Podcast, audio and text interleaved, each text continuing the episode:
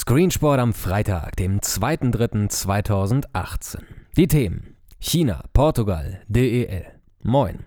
Im chinesischen Fußball startet heute die neue CSL-Saison. Nach den Exzessen der letzten Jahre schraubt die Super League in Sachen Transfers und ausländische Spieler die Schraube ein, zwei Umdrehungen zurück.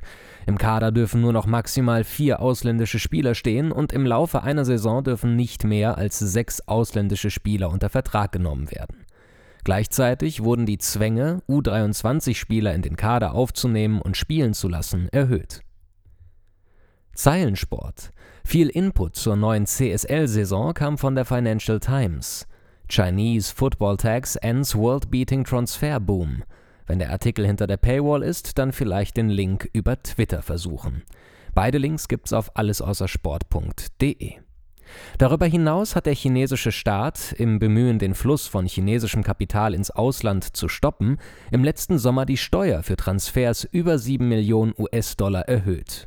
Auf 100 Prozent.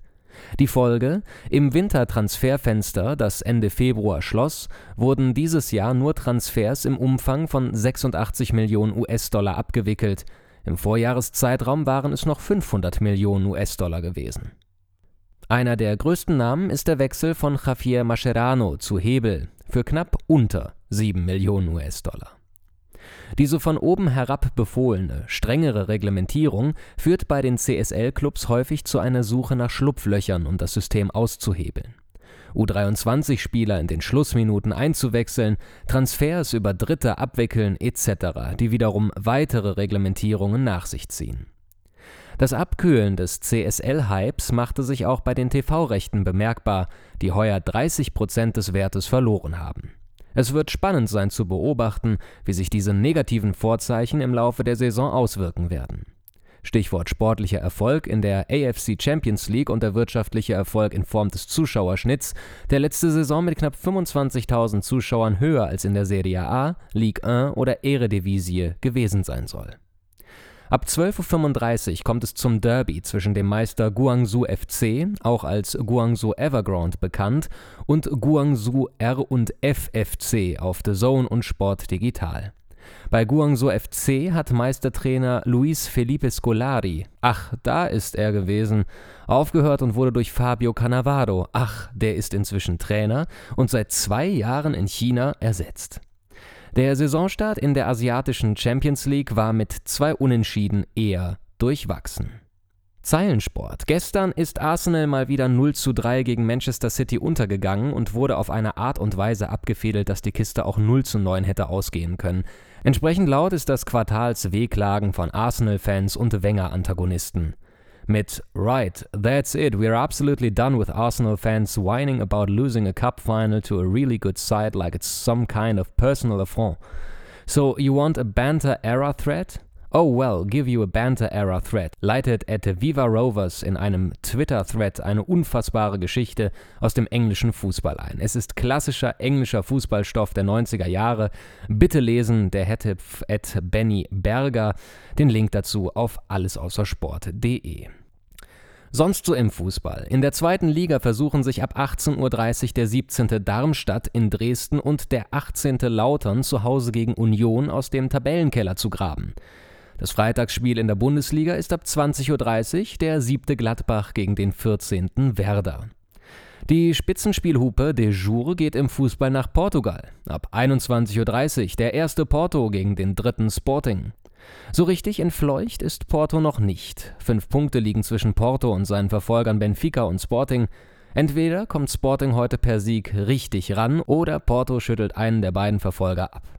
Sport Digital und The Zone sind hierzulange die Broadcaster. Sonst so. Die Hektik in der DEL geht weiter. Zwei Tage nach dem vorigen Spieltag gibt es heute ab 19.30 Uhr den vorletzten Hauptrundenspieltag. In Sachen Playoff-Tickets ist nach Niederlagen von Schwenningen, Düsseldorf und Augsburg eine Vorentscheidung gefallen. Neun Tickets sind weg und die drei Teams spielen um den letzten verbliebenen zehnten Platz, wobei Augsburgs Restchancen nur noch mathematischer Natur sind.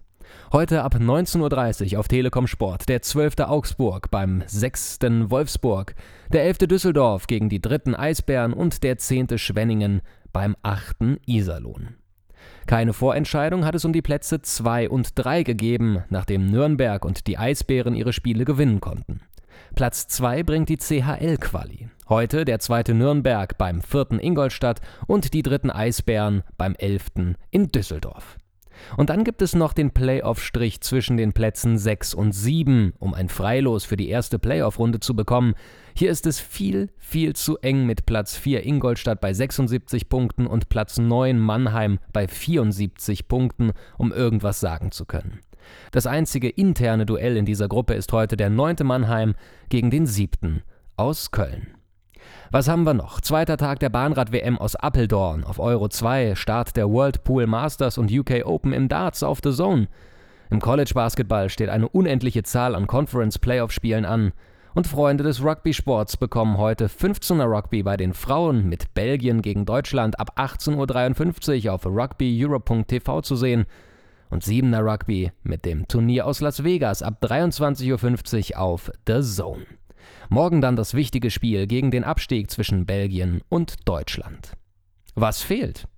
Die Leichtathletik-Hallen-WM aus Birmingham. Seit gestern im Gange wird sie in ARD und ZDF nur in Form von täglichen 5 bis 10 Minuten Häppchen zusammengefasst. Eine Streamversorgung durch ARD und ZDF wird nicht stattfinden. Wer die Wettbewerbe verfolgen will, hat Restchancen via einem nicht geogeblockten Livestream des polnischen Fernsehens. Der Hertipp hier von Knut Marzen. Informationen, wo sich heute ein Livestream abgreifen lässt, sind auf Hossels Blog über Leichtathletik zu lesen. Den Link dazu gibt's auf allesaußersport.de. Die Morning Sessions starten heute und morgen ab 11 Uhr und die Evening Sessions ab 19 Uhr.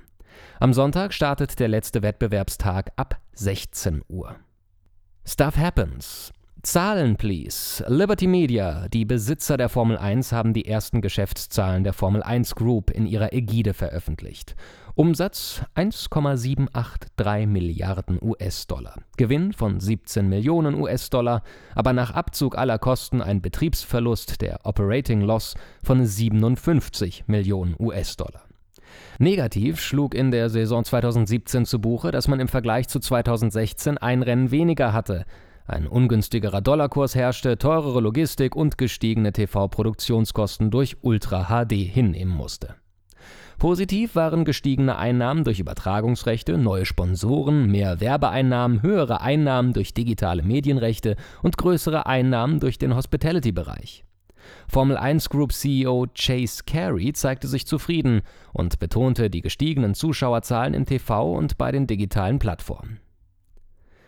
Zahlen, die keine Zahlen sind. Sky, inzwischen Chef von allem Sport Roman Steuer, hat der Reviersport ein Interview gegeben.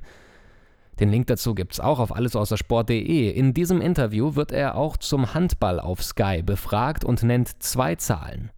Das reichweitenstärkste Spiel der HBL-Hinrunde und die beste Zahl für die HBL-Konferenz. Wenn sie gute Zahlen haben, dann können PR-Abteilungen und TV-Obermuftis meist nicht an sich halten und penetrieren die Öffentlichkeit mit diesen Zahlen. Woraus sich im Umkehrschluss ergibt, Zahlen, die nicht genannt werden, sind keine guten Zahlen. Wenn ein Roman Steuer lieber nichts zu den durchschnittlichen Zuschauerzahlen der HBL-Übertragungen oder bestimmter Zeitslots nennen möchte, dann scheint das eine Bestätigung der von mir hier im Blog gepflegten Storyline enttäuschender Einschaltquoten zu sein. Ähnlich ergeht es mir, wenn ich die Abschlusspressemitteilung von Discovery zu den Olympischen Spielen lese. Natürlich hat Discovery das Dilemma, dass sie auf eine Multiplattform-Verbreitung TV-Online-Apps gesetzt haben und es weder Vergleichswerte noch allgemein akzeptierte Messverfahren gibt und daher noch jeder seine eigene Zahlensuppe braut.